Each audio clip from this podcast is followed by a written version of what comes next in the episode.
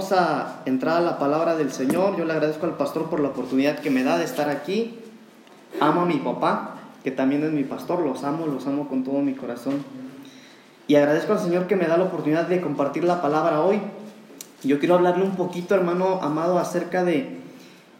¿Se acuerda de qué predicamos en la velada? Ya estaba usted cabeceando, ¿verdad? Estaban algunos echando su sueñito ahí en las sillas. Pero ¿se acuerdan, hermanos, de qué trató la última predicación? ¿Del tabernáculo? ¿Qué hablábamos del tabernáculo, hermanos? Hermanas, ayúdenme. ¿Qué hablábamos? Mientras más me ayude, más rápido voy a avanzar. Así es que Hablábamos, hermanos amados, que así como el tabernáculo en el Antiguo Testamento, eh, si estaba vacío era un lugar inútil, ¿se acuerdan? Por tal razón tuvieron que poner dentro del tabernáculo un candelabro con siete brazos pero el candelabro estaba hecho para algo, para tener dentro de sí aceite. ¿Qué significa el aceite, hermano? Unción. Presencia. Y dentro de ello estaba también el arca del pacto, que era la esencia de la presencia de Dios. Y usted y yo ahora somos esos tabernáculos. Y si usted es un tabernáculo y la presencia de Dios no está en usted, usted puede terminar la frase. Pero usted fue hecho con una razón, que el Espíritu Santo del Dios real, del Creador de los cielos y de la tierra, habitara dentro de usted. Y si ahorita no habita dentro de usted, hermano, bueno, hagamos algo para que habite dentro de nosotros. Hoy yo quiero hablar acerca de la provisión del aceite. Y fíjese, hermanos amados, que el aceite es importante. Eh, el aceite es importante, ya, ya dijimos que es el aceite, ¿verdad? ¿Qué es el aceite, hermano? Es la unción. Es la presencia de Dios. Es el poder de Dios. Y hoy quiero hablarles un poquito acerca de, la, acerca de la provisión del aceite. ¿Qué tenemos que hacer para que ese poder o que esa presencia de Dios esté en nosotros, hermanos amados? No porque Dios no esté con nosotros, pero que esté en nosotros. Hermanos, Dios está acá. Pero qué mejor sería que estuviera dentro de nosotros. Yo le aseguro, hermano amado, que el día que el Espíritu Santo nos abra los ojos y nos demos cuenta que Él está dentro de nosotros, hermanos, vamos entonces a empezar a orar como Jesucristo oraba. Orando por los enfermos, amando gente, hablando de la palabra de Dios y viendo cómo la misma palabra de Dios, hermano, trae libertad a los cautivos. Pero fíjese la importancia del aceite, hermano. La Biblia relata, no voy a leer todo esto que le estoy diciendo porque si no, no voy a avanzar. Pero la Biblia relata, hermanos amados, ahí si lo busca rápido, mi hermana Lucy me ayuda. En Mateo 25 la Biblia relata, hermanos amados, una parábola. Dice Jesús que había 10 mujeres, que había 10 vírgenes. Cinco prudentes y cinco imprudentes. ¿Usted sabe qué es una persona prudente? ¿Qué es una persona prudente? Que está en sus cinco sentidos. ¿Alguien más? Sincera. Sincera. Dice la Biblia, hermano, que había diez vírgenes, cinco prudentes y cinco insensatas. Ahora mire, hermano amado, entre los sinónimos, bueno, no, no voy a decir cuáles sinónimos, no voy a hablar de esto. la cuestión acá, hermano, es que la Biblia relata que esas mujeres tenían, que, tenían lámparas en sí. Pero le decía yo hace ratito, hermano, lo dice la palabra, que las lámparas están hechas para contener aceite dentro de ellas. Pero las cinco prudentes, hermano, tenían aceite dentro de sus lámparas porque estaban esperando al novio. La Biblia Reina Valera dice el esposo, pero en el original no dice esposo. La Biblia dice que esperaban al novio, pero las que no eran prudentes no tenían aceite en sus lámparas. Yo sé que usted ha leído esa historia, hermano. Así que no, no quiero leerla porque no vamos a tardar mucho, pero mire, ahora lo que me llama la atención, hermanos amados, es que cuando dice que vino el novio, cuando venía el novio se oyó el rumor, no, ya viene el novio. Dice la Biblia, hermanos amados, que, ahí lo está leyendo, ¿verdad? Dice la Biblia que las diez se levantaron porque estaban dormidas, las diez. Las diez se levantaron y las imprudentes las que no, había, no habían hecho lo necesario para tener aceite en sus lámparas les dijeron a las que sí habían hecho lo necesario, denos de su aceite. ¿Y qué respondieron las que tenían aceite? No, mejor vayan y compren. Pero uno, mire hermano, es como acá, ¿verdad? Si yo digo, este, hermano, ahorita que vas para afuera, ve a la tienda y cómprame un refresco. Hermano, ¿a dónde cree usted que yo lo tengo que mandar a comprar un refresco? Ayúdenme, ¿a dónde lo tendría yo que mandar a comprar un refresco? ¿Por qué a la tienda? Porque ahí lo venden, hermanos. Y sabe algo, hermano amado, en estos tiempos también hay gente que cree que el aceite se sigue vendiendo. ¿Qué es el aceite? Hay gente que cree que la unción se vende. Y hay gente que todavía cree, hermano amado, que se puede comprar el aceite. Por eso usted ve, hermano, muchos cristianos que pagan mil o dos mil pesos para irse a escuchar música cristiana. Por eso hay gente que paga o hay gente que cobra porque va a llegar un predicador a hacer milagros. Pero el aceite no se vende. Entonces, hermano, ¿será bueno cobrar para predicar? ¿Será bueno que usted pague para ir a un culto de milagros? Se lo dejo a su consideración. Pero ahora mire lo interesante, hermano. De estas cinco vírgenes, ¿quiénes fueron las que se casaron? ¿Las que tenían aceite o las que no tenían aceite? Entonces, ¿será necesario que usted y yo tengamos aceite? Claro. La iglesia del arrebatamiento, la iglesia de Cristo tiene que tener aceite en su lámpara. Por eso es necesario que usted y yo como iglesia de Cristo tengamos aceite en nuestra lámpara. Y en la velada hablábamos, hermano, y decíamos que si somos un campamento apagado, sin aceite, lo que teníamos que hacer es levantar nuestro tabernáculo. Porque a lo mejor está desarmado, ¿verdad? A lo mejor hoy acá usted está desarmado. Se desarmó por algún problema, se desarmó por problemas con sus hijos, con su familia, con su esposo. ¿Cómo, hermano? Sí. El tabernáculo del Antiguo Testamento se desarmaba cada, en, muchas veces se desarmó. Y la razón por la que se desarmaba es porque Dios quería llevarlos a otro sitio, a otro lugar. Y Dios a ti a veces te tiene que desarmar para llevarte a otro lugar. Sacarte de donde tú estás para llevarte a otro lado. Yo le dije que no, le iba a dar fundamentos, hermano, y estoy hable y hable, ¿verdad? Pero toda la noche sin parar, cantando alabanzas al Señor, ¿verdad? Bueno, mire, Usted, hermano amado, es una iglesia con aceite. Nosotros como príncipe de paz somos una iglesia con aceite. Por eso es que la presencia de Dios se mueve en medio de este lugar. Aleluya. Cierra sus ojos, hermano. Cierra sus ojos. Cierra sus ojos. El Espíritu Santo está aquí. Él está aquí. Y en medio de este silencio puede empezar a abrazar a algunos hermanos. Mire, Él está, Él está. Porque esta es una iglesia con aceite. Por eso, hermano amado, nosotros tenemos que esforzarnos. Usted no es de los que tienen que ir allá donde la venden, porque usted sabe que se tiene que orar, que se tiene que adorar, que se tiene que ayunar. Usted sabe cuál es el precio. Abra sus ojos. ¿Ya se dio cuenta que Él está acá? Ahora miren lo interesante. Dice la Biblia. Ahí lo tiene la hermana Luz, ¿verdad? Si me ayuda con el versículo 10, dice el versículo 10, pero mientras ellas iban a comprar, vino el esposo y las que estaban preparadas entraron con él a las bodas y se cerró la puerta. Y se cerró la puerta. Entonces, hermano amado, Una iglesia que no tiene aceite es una iglesia desconocida para Dios. Una iglesia sin aceite, hermano amado, dentro de sí es una iglesia cualquiera, no es la iglesia de Jesucristo. Por eso es que dice ahí, hermano, en los últimos versículos dice que, cuando vinieron ellas al, al, novio les dijo, no, apártense de yo no las conozco. Una iglesia sin aceite es una iglesia que Dios desconoce. Por eso es necesario que usted y yo corramos y busquemos la presencia de Dios.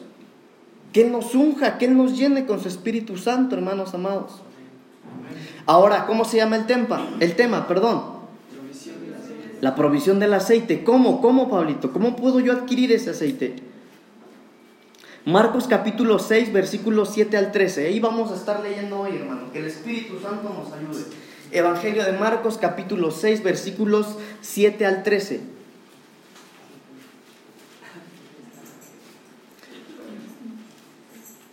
Quisiera que me diera tiempo, hermano, para hablarle todo lo que traigo hoy, pero no lo creo, así es que si no me da tiempo, cuando me toque predicar otra vez, lo haré. Marcos capítulo 6, versículo 7 al 13. Dice la palabra del Señor, ¿lo tiene? Ahí está en la pantalla, dice la palabra de Dios. Después llamó a los doce y comenzó a enviarlos de dos en dos y les dio autoridad. ¿Qué les dio, hermanos? Autoridad sobre los espíritus inmundos y les mandó que no llevasen nada para el camino. Escuche esto, que no llevasen nada para el camino, sino solamente bordón, ni alforja, ni pan, ni dinero en el cinto, sino que calzasen sandalias y no vistiesen dos túnicas. Y les dijo, donde quiera que entréis en una casa, posad en ella hasta que salgáis de aquel lugar. Y si en algún lugar no recibieren ni os oyeren, salid de allí. Sacudid el polvo que está debajo de vuestros pies para testimonio a ellos. De cierto, de cierto os digo que en el día del juicio será más tolerable el castigo para los de Sodoma y Gomorra que para aquella ciudad.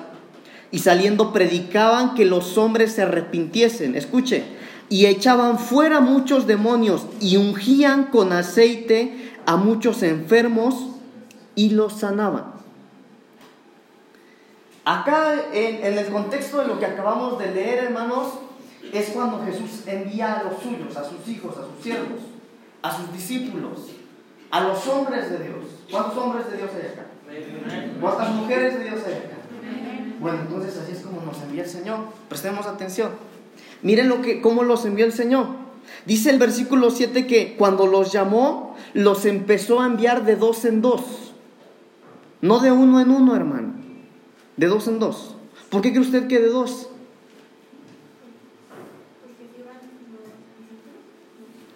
¿Por qué usted, cree usted que de dos en dos, hermano? Hable sin miedo, hermano. ¿Por qué, hermano? Porque si uno se cae, otro lo levanta, hermanos. Por eso no podemos pelear solos esta guerra. El número dos significa testigo. Testigo, tiene que haber alguien ahí, hermano. Bueno, mire, ese es otro tema, ¿verdad? Yo como soy hablador, hermano. Pero usted ama mano, Pablito, ¿verdad? Sí, no, hermano, ni un amén. Dios mío. Dios mío. Bueno, mire. Pero dice, llamó a los doce y comenzó a enviarlos de dos en dos y les dio autoridad sobre los espíritus inmundos. Pero mire la indicación, y les mandó que no llevasen nada para el camino. Es decir, Jesucristo les dijo, no se lleven nada.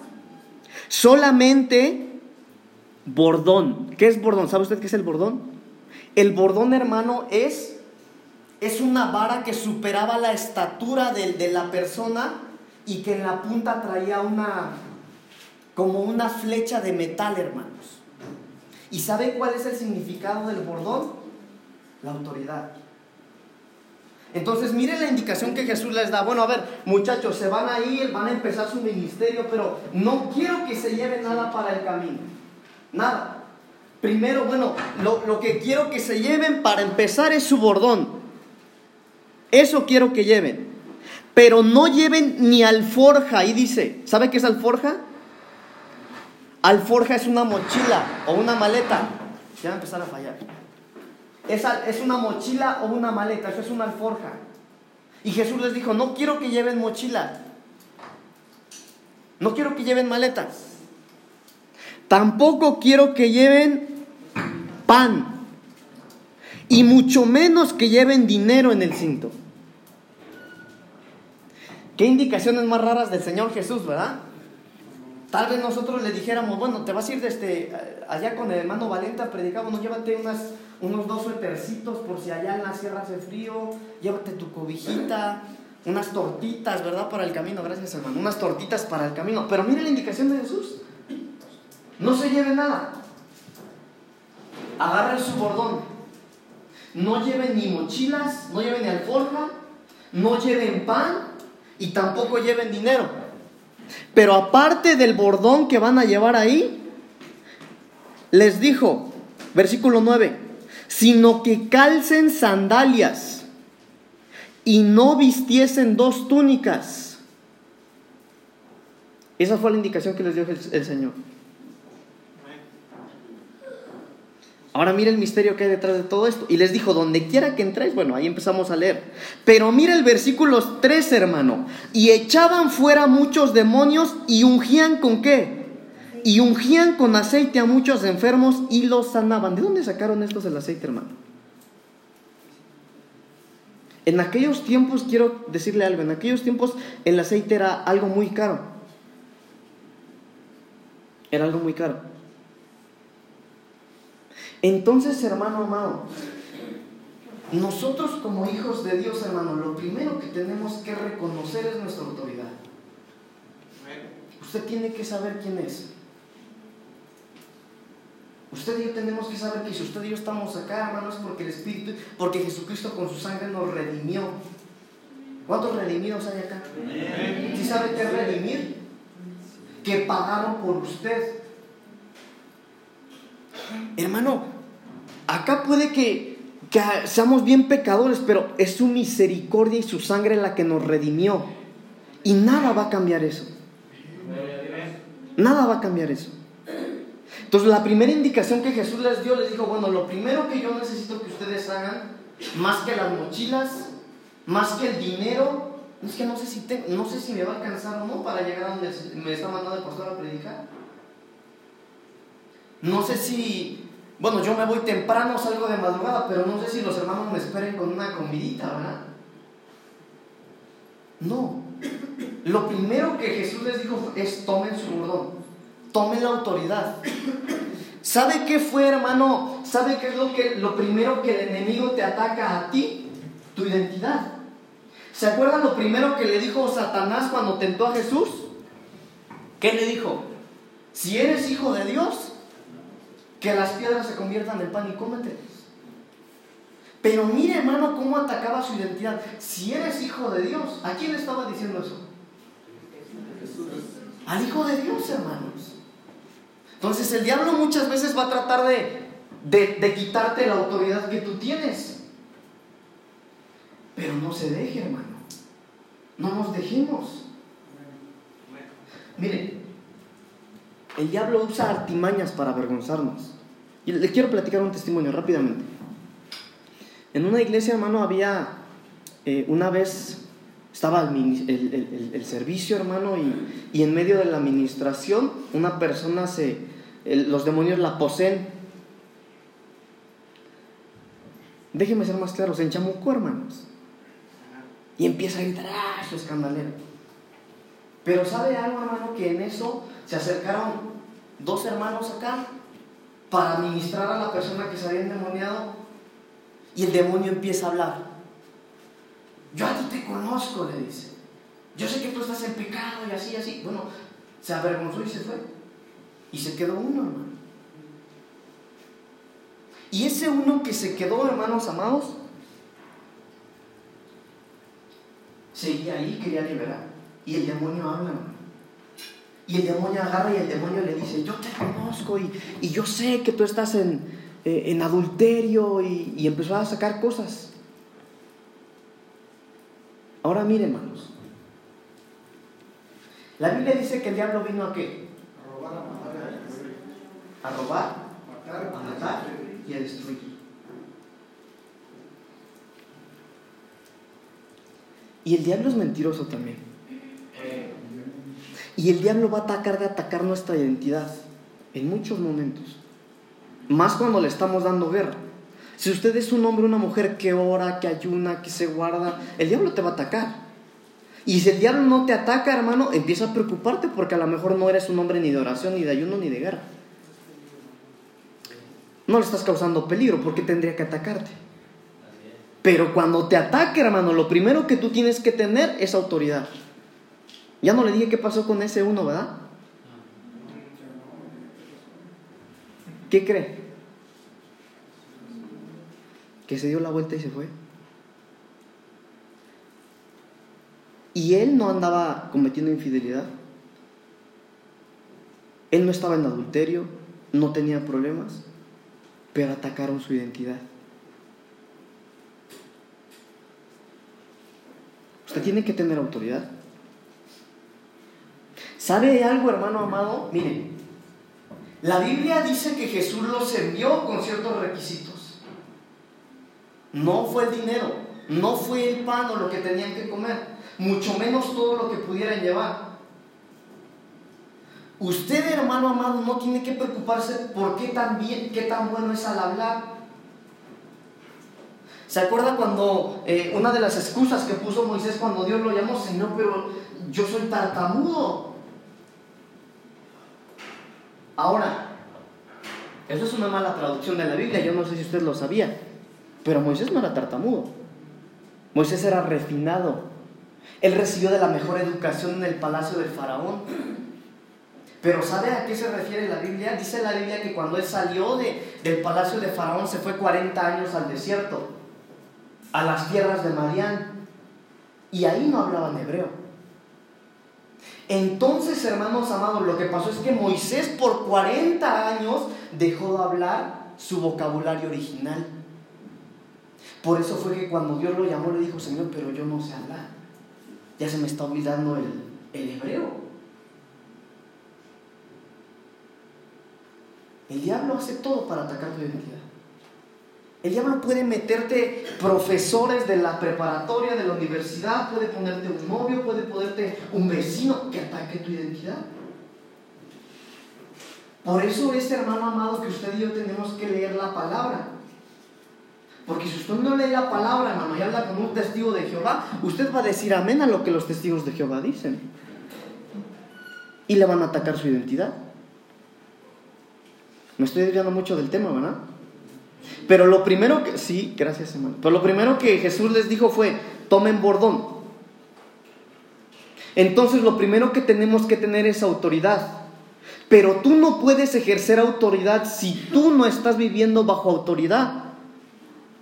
Entonces escúcheme bien hermano, se lo repito. Usted no puede querer ejercer autoridad si usted no está bajo autoridad. Entonces, ¿cuántos tipos de autoridades hay en la Biblia? Muchos, hermano, muchos. Rápidamente, Primera de Corintios capítulo 11, versículos eh, del 12 en adelante. No lo voy a leer, hermano, usted lo va a leer ahí en la pantalla. Pero mire, hermano amado, bueno, alguien que me lea rápidamente, hermano. Primera de Corintios 11, 2 y 3. Ayúdeme, por favor, a predicar.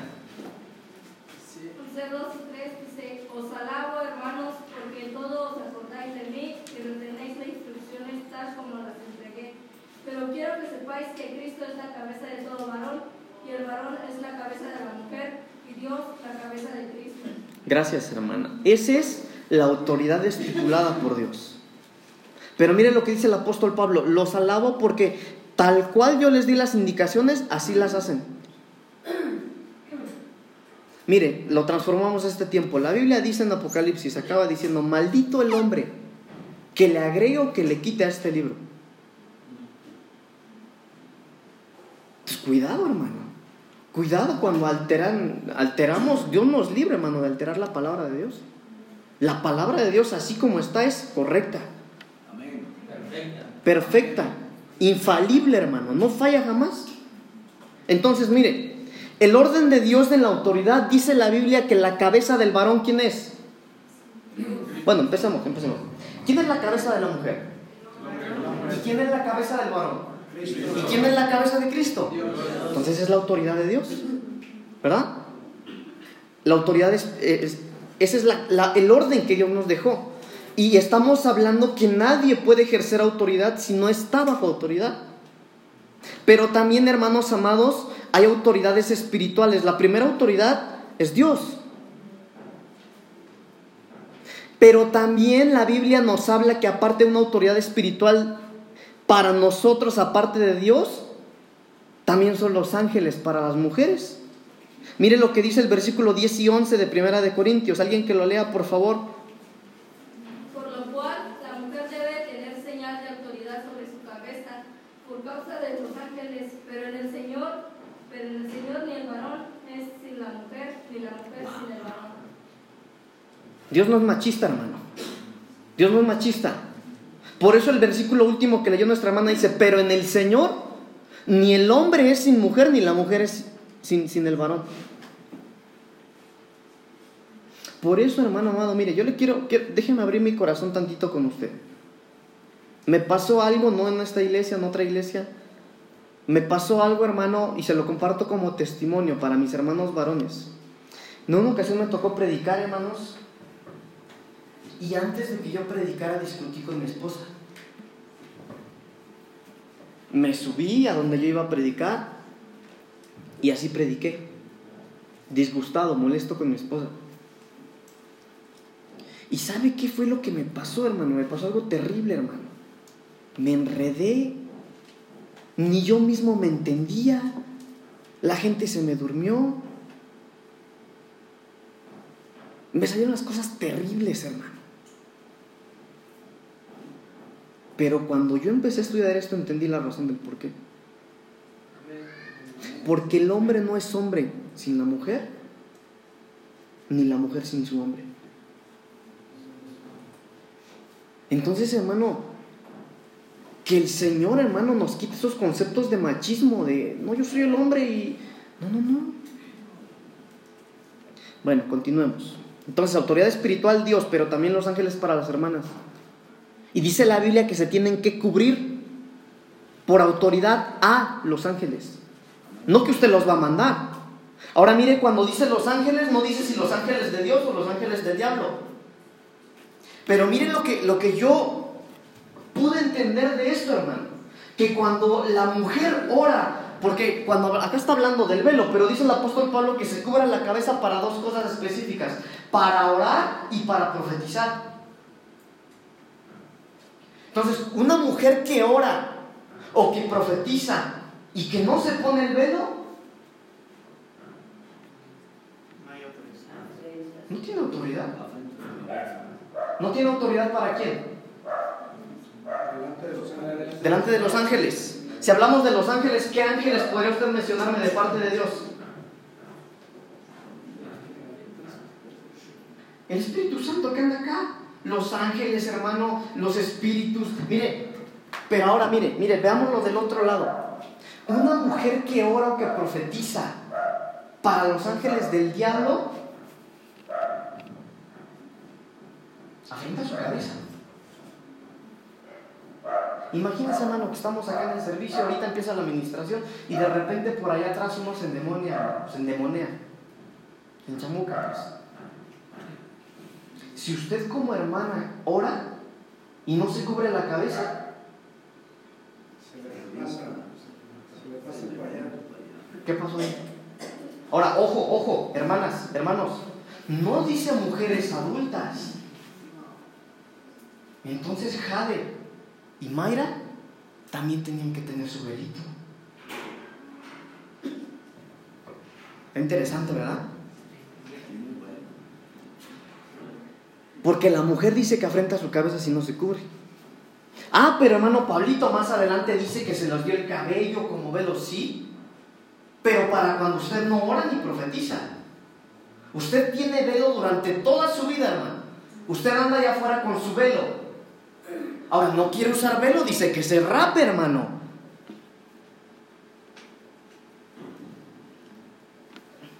Eso dice la Biblia, hermanos. Entonces, acá no es de decir, no, no, no, es que ser una cultura judía. Eso. No, hermano, no. Si a eso nos vamos, entonces todo lo que se les dijo a los de Corintios es para los judíos. Y Cristo ya no viene y no nos va a arrebatar. Pero que Dios reprenda al diablo. Cristo viene y nos, va, nos vamos a ir arrebatados con él. ¿Verdad? Pero estamos hablando de la autoridad. Autoridades eclesiásticas, Hebreos 13, 17. Hebreos 13, 17, por favor, y alguien más que me ayude con Jeremías 31, 22. 13, 17 dice, obedeced a vuestros pastores y sujetaos a ellos, porque ellos velan por vuestras almas como quienes han de dar cuenta, para que lo hagan con alegría y no quejándose, porque esto no es, no os es provechoso. Entonces, autoridades eclesiásticas, dice la palabra de Dios, someteos a quién? ¿A quién, hermano? A vuestros pastores. Usted no puede ejercer autoridad si usted no está bajo autoridad. ¿Qué autoridad va a tener usted, hermano, en su casa cuando eh, oye ruidos ahí? Y, porque cuando oye ruidos o que se mueven las cosas o que te despierta tu hijo, estoy soñando feo, tengo pesadillas. ¿qué autoridad va a tener usted para orar por sus hijos ante esas huestes espirituales si usted ni a su pastor le hace caso, hermano? Ahora miren lo que dice vuestros pastores. ¿Quién es un pastor? Todo aquel que vela por su vida espiritual. Jeremías 31, 22, ¿qué dice? Amén, dice, hasta cuando andas errante, oh hija, con tu más, porque Jehová te hará una cosa nueva sobre la tierra, la mujer rodeará al varón. Ahora mire, hermano, esto está bien interesante. En los versículos después de eso, usted se va a dar cuenta en el contexto que Cristo está hablando, que, que, que, esa parte de la Biblia habla del nuevo pacto. Y en el versículo que acaba de leer el hermano Saúl dice, porque una cosa nueva hará el Señor, que la mujer rodeará a su marido. Por eso es que el hermano Pablito cuando se enojó con la hermana Jessie predicó y solo hizo el ridículo. ¿Por qué, hermano? Porque tu cónyuge también es una autoridad eclesiástica. El primero que tiene que decirme a mí, hermano, que yo soy un hipócrita cuando yo predico cosas acá que no vivo, es mi esposa.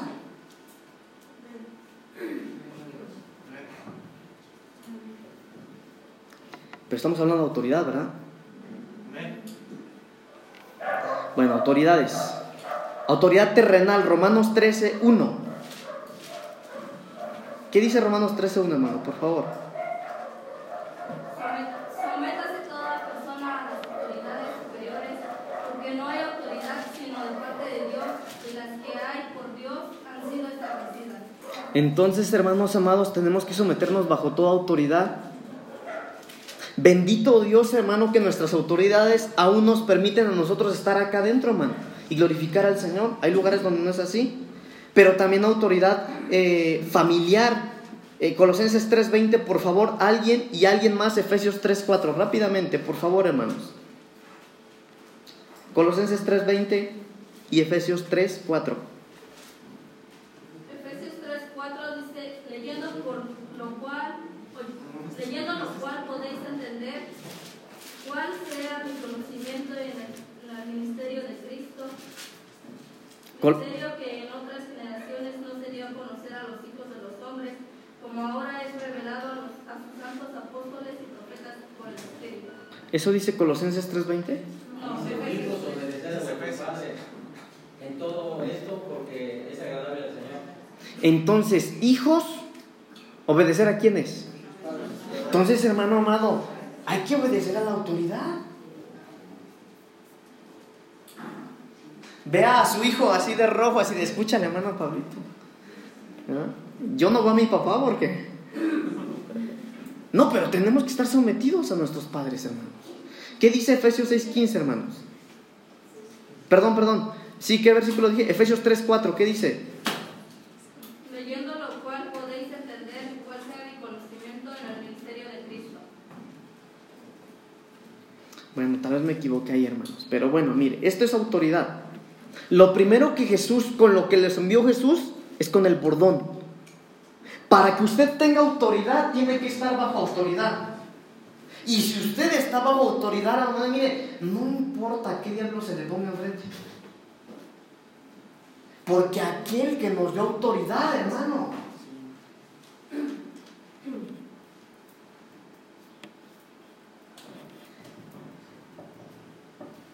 ¿Cuántos saben que el Señor los llamó? Bueno, mire, mire, una pregunta más seria acá. ¿Cuántos vinieron con pecado hoy acá, hermanos?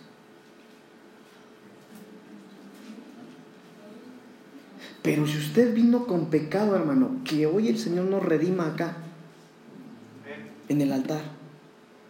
Y cuando salgamos de acá, hermano, aunque el diablo te diga, no, si yo vi lo que hiciste en la mañana, tome la autoridad. Porque no es por usted ni es por mí, es por la sangre preciosa del Cordero que fue derramada en la cruz. Entonces, después de darles autoridad, les dijo, no se lleven ni mochila, no se lleven pan y no se lleven dinero. Mejor llévense unas buenas sandalias, les dijo, ¿verdad? Sandalias. ¿Sabe qué son las sandalias? Un buen caminar, dar pasos seguros. Miren lo que dice la palabra en el Salmo 119, 105. Lámpara es a mis pies tu palabra, Ahora mire, hermano, su Biblia dice lámpara es a mi cabeza, lámpara es a mi corazón. ¿Qué dice su Biblia, hermano? Lámpara es a qué?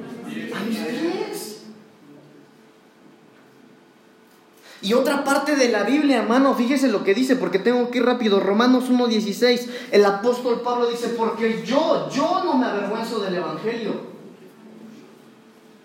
¿Cuántos podemos decir eso, hermano? ¿Cuántos pueden levantar su mano y decir, yo no me avergüenzo del Evangelio? Porque es poder de Dios. Pregunta, ¿pero no será que el Evangelio pueda avergonzarse de usted? Porque sus pasos no son, hermano, como los de un cristiano. Mire, hermano, perdóneme, hermano, perdóneme, por favor. Pero yo he conocido gente, hermano, que, que no me gozo cuando me dicen que son cristianos. Porque es una vergüenza, hermano. Ensucian al pueblo de Dios. A veces cuando tú estás evangelizando, no, para ser como esa señora, no, no, no, no.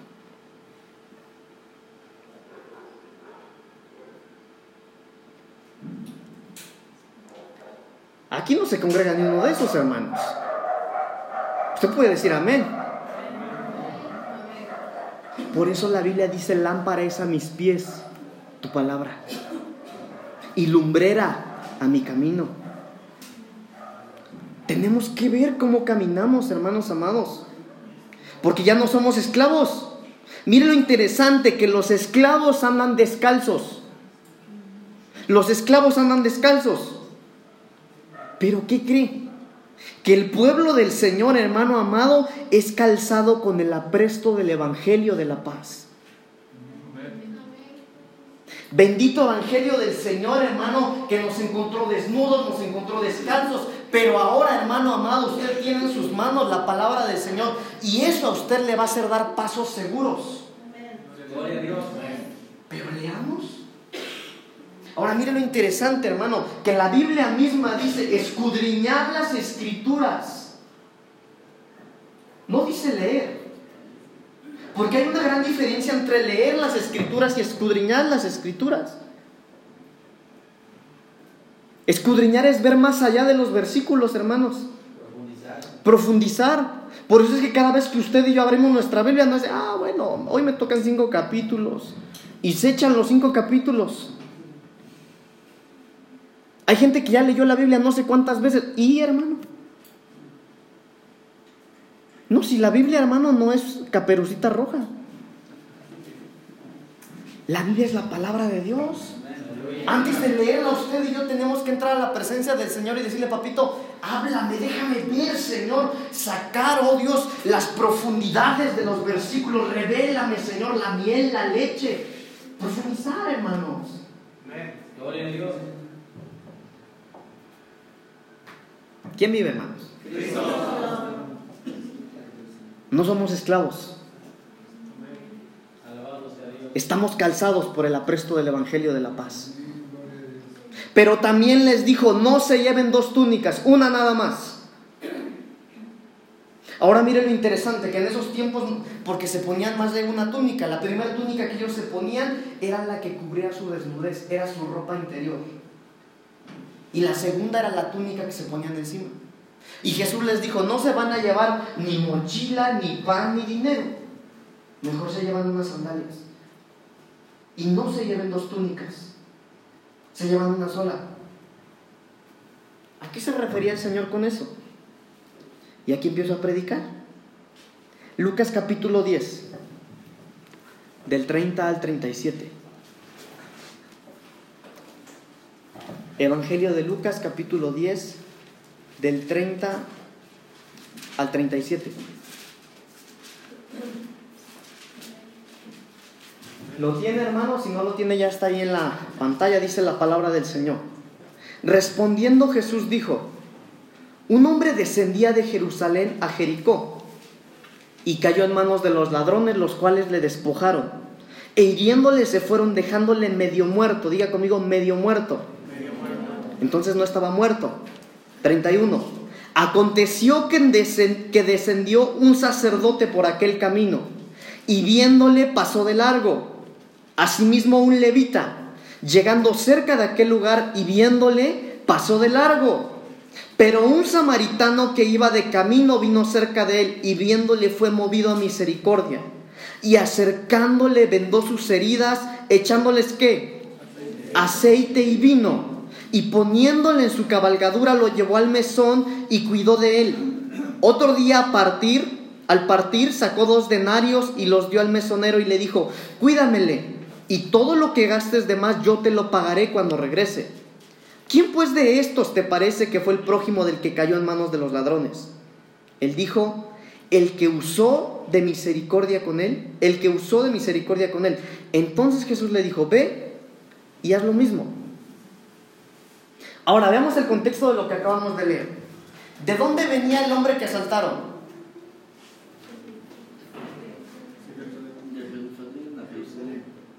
¿De dónde venía? ¿De Jerusalén dice su Biblia? ¿De Jerusalén? ¿Y a dónde iba? ¿Y de dónde venía el primero que se le encontró? El sacerdote fue el primero que se cruzó con él, ya tirado ahí, lastimado, herido. ¿De dónde venía, hermanos? De Jerusalén. ¿De Jerusalén? ¿Sí? Míralo, hermano. Dice la palabra del Señor.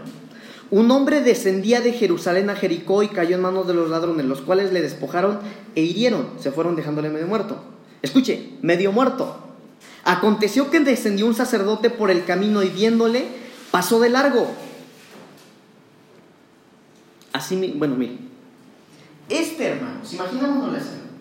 Un hombre venía de Jerusalén a Jericó y se encontró unos rateros, ¿verdad?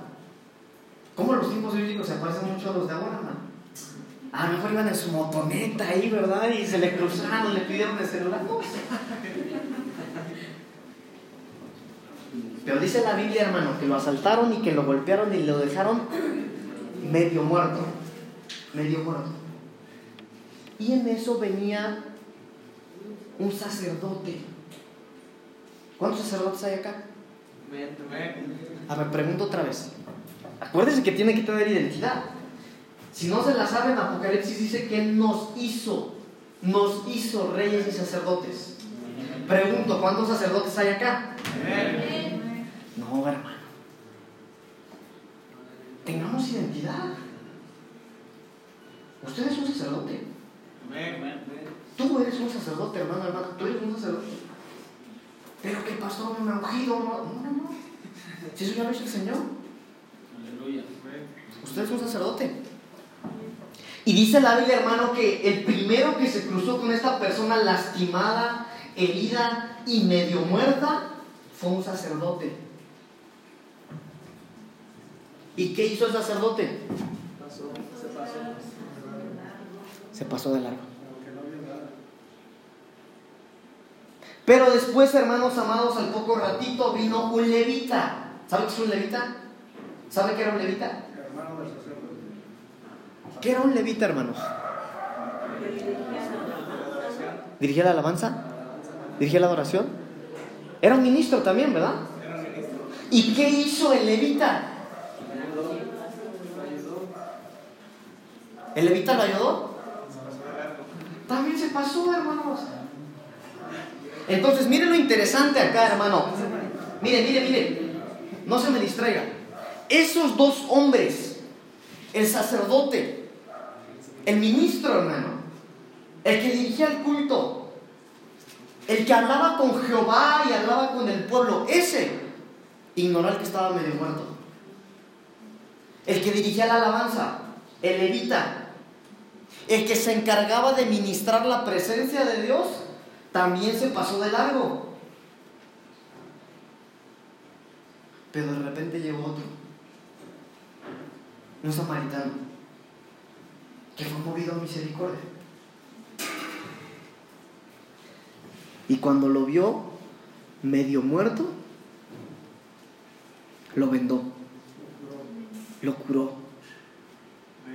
Y lo curó con aceite y con vino. ¿Qué vestiduras tiene usted, hermano? ¿Qué vestiduras tiene usted? Porque déjeme decirle algo, el sacerdote mientras estaba ministrando tenía su, túnica de sacerdote. Pero tal vez se la quitó en el camino y por eso no lo ministró. El levita también, yo me imagino que venía de ministrar porque era levita, hermanos. Pero a lo mejor nada más era levita cuando tenía su túnica. En el templo, nada más. En el templo.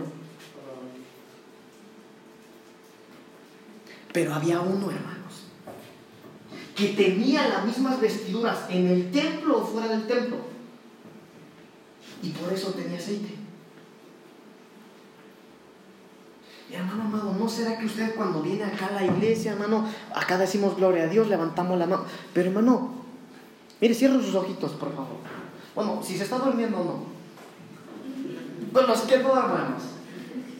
Los que no cierren sus ojitos, hermano. Ya nos echamos una recita. Bueno, cierren sus ojitos, cierren sus ojos. Que el Espíritu Santo nos hable ahorita, hermano. Cierren sus ojos. Piense, por favor, usted ahorita, hermano, en alguien que usted dice, no, ese cuate ya está medio muerto. ¿Sabe por qué razón el, sacerdote y el levita pasaron de largo? Porque ellos pensaron que ya estaba muerto porque él se veía medio muerto, pero ellos dijeron, no, ya no hay esperanza, está muerto. Piense, por favor, ahorita usted en esa persona que dice, bueno, no, ya no hay esperanza para él, ¿para qué le hablo? Le voy a dejar de hablar mejor de Dios. Abra sus ojos. Él tengo una noticia. No está muerto. Esa persona en la que usted pensó aún no está muerta. Usted no puede pasar de largo, hermano, o dejar de hablarle a aquellos a los que ya les dejamos de hablar. No vengamos a la iglesia y nos pongamos la, túnica acá de sacerdote o de levita y allá afuera nos la quitemos. No, no, no. Lo que vio el samaritano fue, bueno, se ve ahí medio muerto, pero se acercó y se dio cuenta que sí había esperanza. Usted, hermano, y yo tenemos que hoy salir de acá y que el Espíritu Santo nos hable y nos diga, bueno, aunque se ve medio muerto, no está muerto. Curemos sus heridas. Sanémosle. Con aceite. Con vino. Hermano Pablito, pero yo no tengo aceite. Bueno, hoy la vamos a ministrar acá. no está muerto. Andaba de parranda, ¿verdad?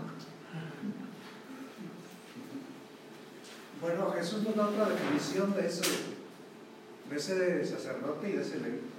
Cuando Jesús dice sepulcros blanqueados. Mm. Pero tenían la vestidura, ¿verdad? Nada más. Ahora miren lo interesante, hermano, lo que acaba de decir hermano Richard. Ministraban y tenían vestidura sacerdotal. Pero cuando se quitaban la vestidura, traían otra vestidura. Por eso Jesús les dijo, no lleven dos túnicas. Que te conozcan cómo eres adentro y afuera del templo. Hermano, cuando usted se encuentre a alguien afuera de la iglesia, no lo salude de buenos días. A veces yo me encuentro gente, hermano, me diga, buenos días. No es malo que me deseen buenos días. Pero prefiero que me bendigan, hermanos.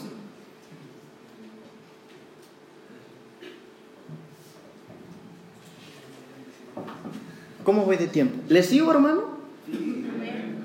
Conste. Conste, hermano. Miren lo interesante, hermano. Esta es una casa con aceite. Esta, esta es una casa con aceite. Porque la presencia de Dios está acá. Él nos dijo que iba a haber gente que se estaba liberando y se está liberando. Él nos dijo que iba a traer gente que se había alejado y está viniendo la gente. Él nos dijo, hermano amado, que cosas iban a suceder y están sucediendo. Esta es una casa con aceite. Tal vez, hermano, no tenemos tremendos instrumentos acá, no tenemos una iglesia tan grande, pero tenemos aceite. Y miren lo que pasa en una iglesia con aceite rápidamente. Segunda de Reyes capítulo 4. Segunda de Reyes capítulo 4. Usted me dijo que le siguiera, ¿verdad? Segunda de Reyes capítulo 4. Dice la palabra del Señor. Si no lo tiene, está en la pantalla. Una mujer de las mujeres de los hijos de los profetas. Escuche bien esto. De los hijos de los profetas. Clamó a Eliseo. ¿Cuál era el ministerio de Eliseo? Profeta.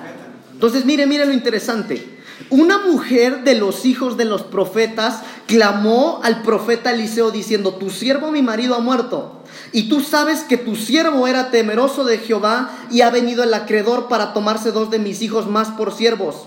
Y Eliseo le dijo, ¿qué te haré yo? Declárame qué tienes en casa. Y ella dijo, tu sierva ninguna cosa tiene en casa, sino una vasija de aceite. Él le dijo, ve y pide para ti vasijas prestadas de, de todos tus vecinos. Vasijas vacías, no pocas, muchas. Entra luego y enciérrate tú y tus hijos. Y echan todas las vasijas y cuando una esté llena la parte. Y se fue la mujer y cerró la puerta, encerrándose ella y sus hijos, y ellos le traían las vasijas y ella echaba el aceite.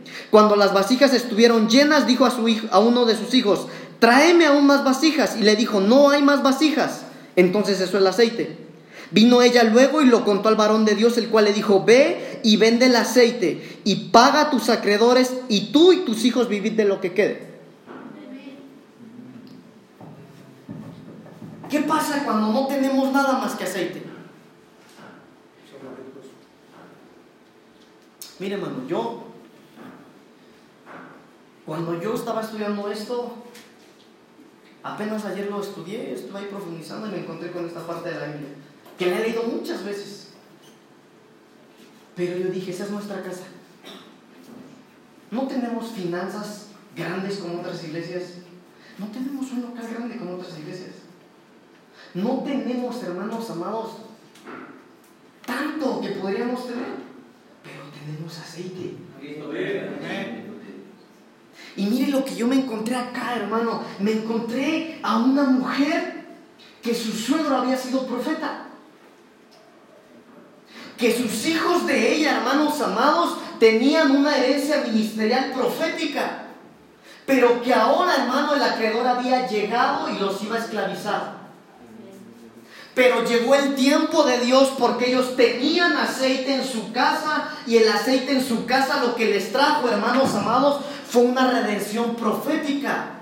Es decir, que todas las promesas que los abuelos de esta nueva generación tenían estaba siendo redimida porque tenían aceite en la casa. No sé si me estoy dando a entender. Pero miren, la queja de la mujer fue una. Profeta, mis hijos, los nietos del que era profeta, se los quieren llevar para hacerlos esclavos. Entonces las promesas que había en su abuelito de que era profeta para estos se van a acabar. Porque estos ya no van a profetizar. Estos ya no van a continuar con todo aquello que le profetizaron y que profetizaba su abuelo. Se va a terminar. Pero como ella tenía aceite en la casa, Miren lo que pasó. Entonces, hermanos amados, si tenemos aceite en la casa, hermano, una vez más, a mí el Espíritu Santo, yo no sé usted, pero a mí el Espíritu Santo nada más me confirma que lo mejor viene para esta casa. Que nos van a redimir. Que lo que nos habían dicho se va a cumplir. Que aquello, hermano, que por mucho tiempo pedimos, oramos, lloramos, viene. Aleluya. Solo aquellos que tienen aceite. Ahora miren lo interesante. La indicación del profeta fue una, mira, métete con tus hijos en el... Mira, está el aceite, métete en tu casa y cierra la puerta. Y cuando tú cierres la puerta, vas a experimentar la multiplicación. Porque ¿cuántas vasijas de aceite tenía? No, ¿cuántas tenía en la casa de la mujer? ¿Qué le dijo el profeta, hermano? Lo acabamos de leer. ¿Qué tienes en casa? Le dijo el profeta. Y la mujer le dijo, mira, no tengo nada. El Señor sabe que no tengo nada más que una vasija de aceite. Y el profeta le dijo, bueno, tienes aceite perfecto, métete allá adentro con tus hijos, busca un montón de vasijas y cuando tú te metas, cierra la puerta. y vas a experimentar la multiplicación. ¿Le dice algo eso a usted? Ay, hermano, mire. Yo no predico un evangelio de prosperidad. Dios sabe que no. Dios me libre, hermano. Pero también Dios a sus hijos los prospera. Y si usted, hermano, pone sus manos en algo, hermano, eh, en un negocio, en algo, y usted tiene aceite, usted puede experimentar la multiplicación. ¿No lo digo yo? Ahí está la palabra. Aleluya. ¿Le sigo, hermanos? Nada más porque usted me lo está pide y pie. Si no, no le decía yo, hermano. Jeremías 41.8. Jeremías 41.8. El aceite te salva la vida.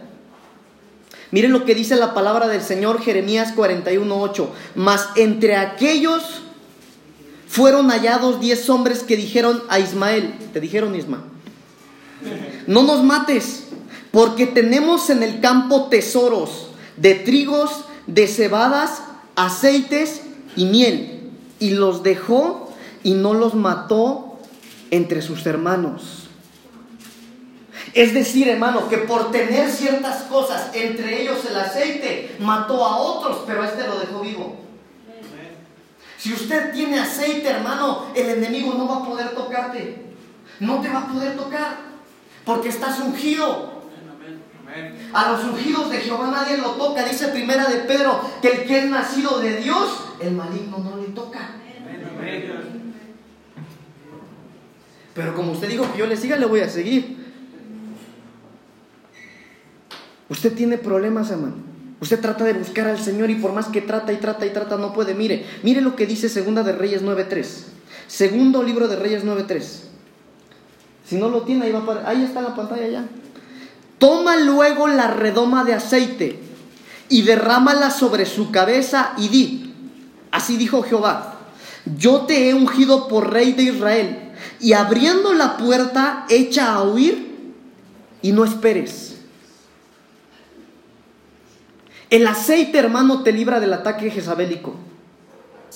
El aceite, la unción del Señor, cuando viene sobre uno, hermano, nos empodera para no solamente ministrar, para hacer otras cosas, nos empodera para vencer aquello que nos estaba venciendo.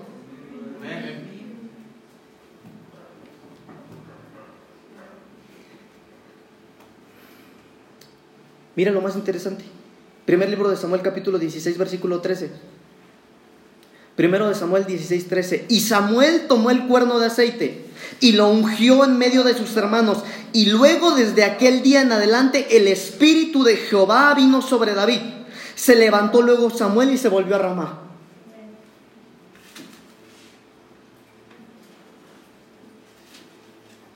Hermanos de la alabanza y los que servimos acá, hacemos buen trabajo. Para el Señor, claro.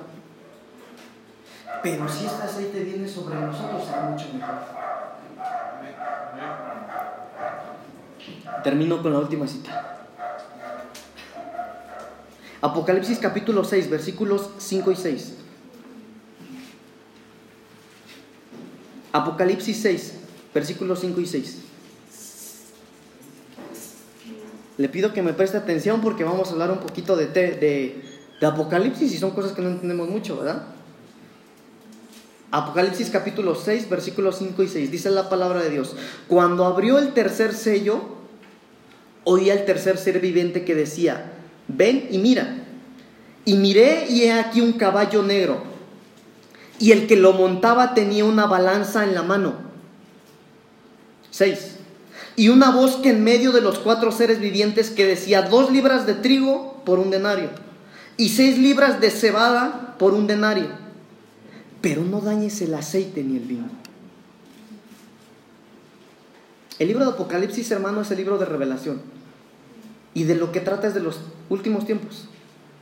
Y esta parte de la Biblia acá, este jinete del que estamos hablando, la Biblia dice, hermano, a diferencia del Evangelio de la Prosperidad, que en estos últimos tiempos no iba a haber prosperidad.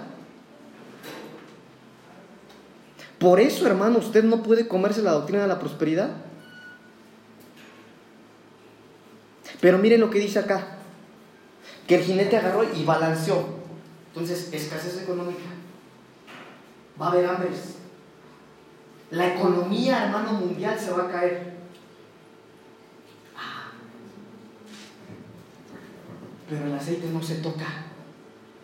Cristo reina. Aquellos que realmente, hermano, tengan sus lámparas llenas de aceite, no, no te va a afectar tus finanzas. No nos va a afectar. Mira, hay una parte de la Biblia, eh, no me acuerdo ahorita el versículo, pero hay una parte de la Biblia que dice que en vano hacen los que se levantan temprano y se acuestan, noche, porque Jehová da lo que quiere dar a, a quienes les aman, dice.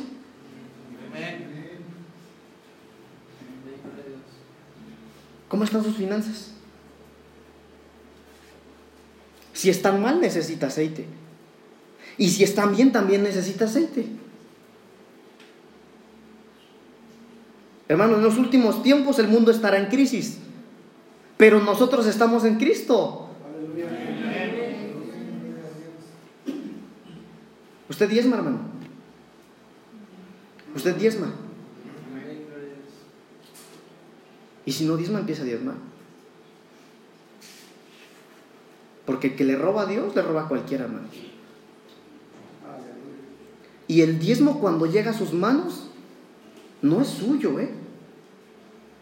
Mire, si a mí me pagan 100 pesos, cuando esos 100 pesos me los dan, míos nada más son 90. Porque lo demás ya no es mío. Y si usted se lo queda, hermano, entonces viene el devorador. Y por más que pida aceite, eso no le va a pasar a usted. Entonces, si usted no diezma, no se preocupe, hermano, está mal. Pero vengamos con el Señor y empecemos a diezmar. Hermano Pablito, pero es que ese era el Antiguo Testamento. Perfecto, hermano, vamos al Nuevo Testamento. Venda todo lo que tiene y déselo a los ministros. Se acabaron los amenes. Pero no podemos tener acceso a los beneficios del reino de Dios si no estamos cumpliendo con las leyes del reino de Dios, hermanos. Pidámosle al Señor que nos dé aceite. Pidámosle al Señor que hoy ponga aceite en nuestras lámparas. Dile, papito, derrama sobre mí tu aceite. Pero pidámoslo como lo aprendimos hoy. Con autoridad, número uno. Pero tú no puedes tener autoridad si no vives bajo autoridad. Número dos, con un buen caminar. Porque lámpara es a mis pies, a mis pies tu palabra. Pero número tres, con una sola túnica. Que lo que somos acá seamos allá afuera. Que así como nos saludamos, nos abrazamos, nos besamos acá, hermano, que el Espíritu Santo nos haga aptos para hacerlo con la gente de allá afuera. ¿Se acuerda usted ahorita de ese que le hice cerrar los ojos y que usted piensa que ya está muerto? Hermano, no está muerto, está medio muerto. Vayamos por ellos, vayamos por aquellos. Póngase de pie, por favor. Póngase de pie. Vamos a orar. Vamos a orar. Vamos a orar y vamos a decirle al Señor que Él ponga aceite sobre nuestras lámparas. Hermano, yo no puedo hacer nada por usted. Créamelo. Si yo fuera el Espíritu Santo, yo haría algo, pero yo no puedo, hermanos. Pero usted sí puede. Usted sí puede hacer algo por usted. ¿Se acuerda de Bartimeo cómo le gritaba al Señor? Jesús, hijo de David, ten misericordia de Bueno, tal vez no tenemos que gritar, pero con esa necesidad, con ese corazón, si usted necesita aceite, pídaselo hoy al Señor. Dígale, Señor, hoy cuando yo salga de este lugar, voy a tener una sola vestidura.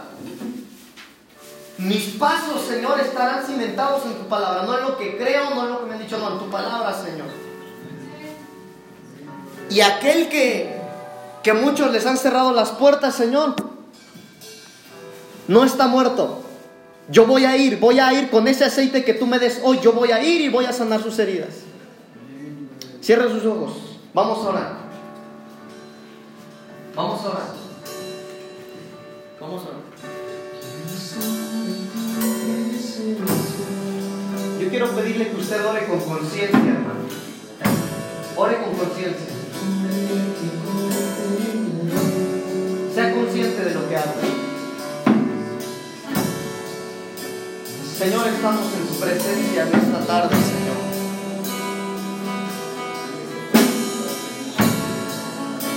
Aquí está tu pueblo, Señor, aquí está tu pueblo. Aquí estamos, oh Dios, delante de ti.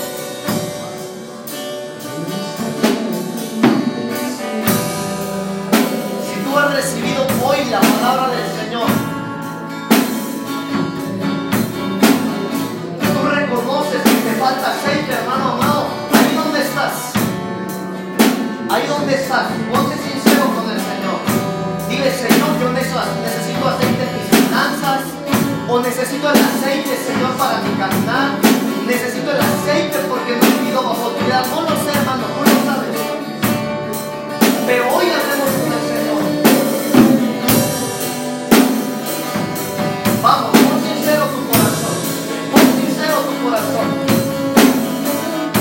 Estamos en tu presencia en esta tarde. Papito lindo, yo he hablado tu palabra, Señor. Yo he hablado lo que tú me hablaste a mí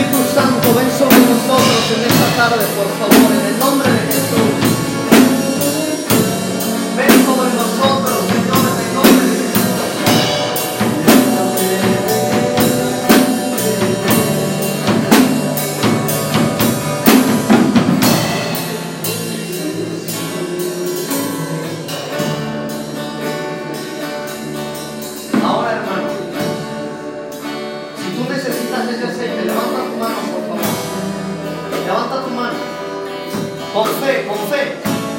Si tú necesitas ese aceite, levanta tu mano. La vamos a ministrar.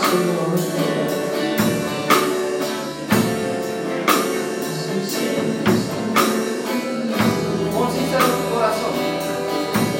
Ahí está. Ahí está, ahí está el aceite.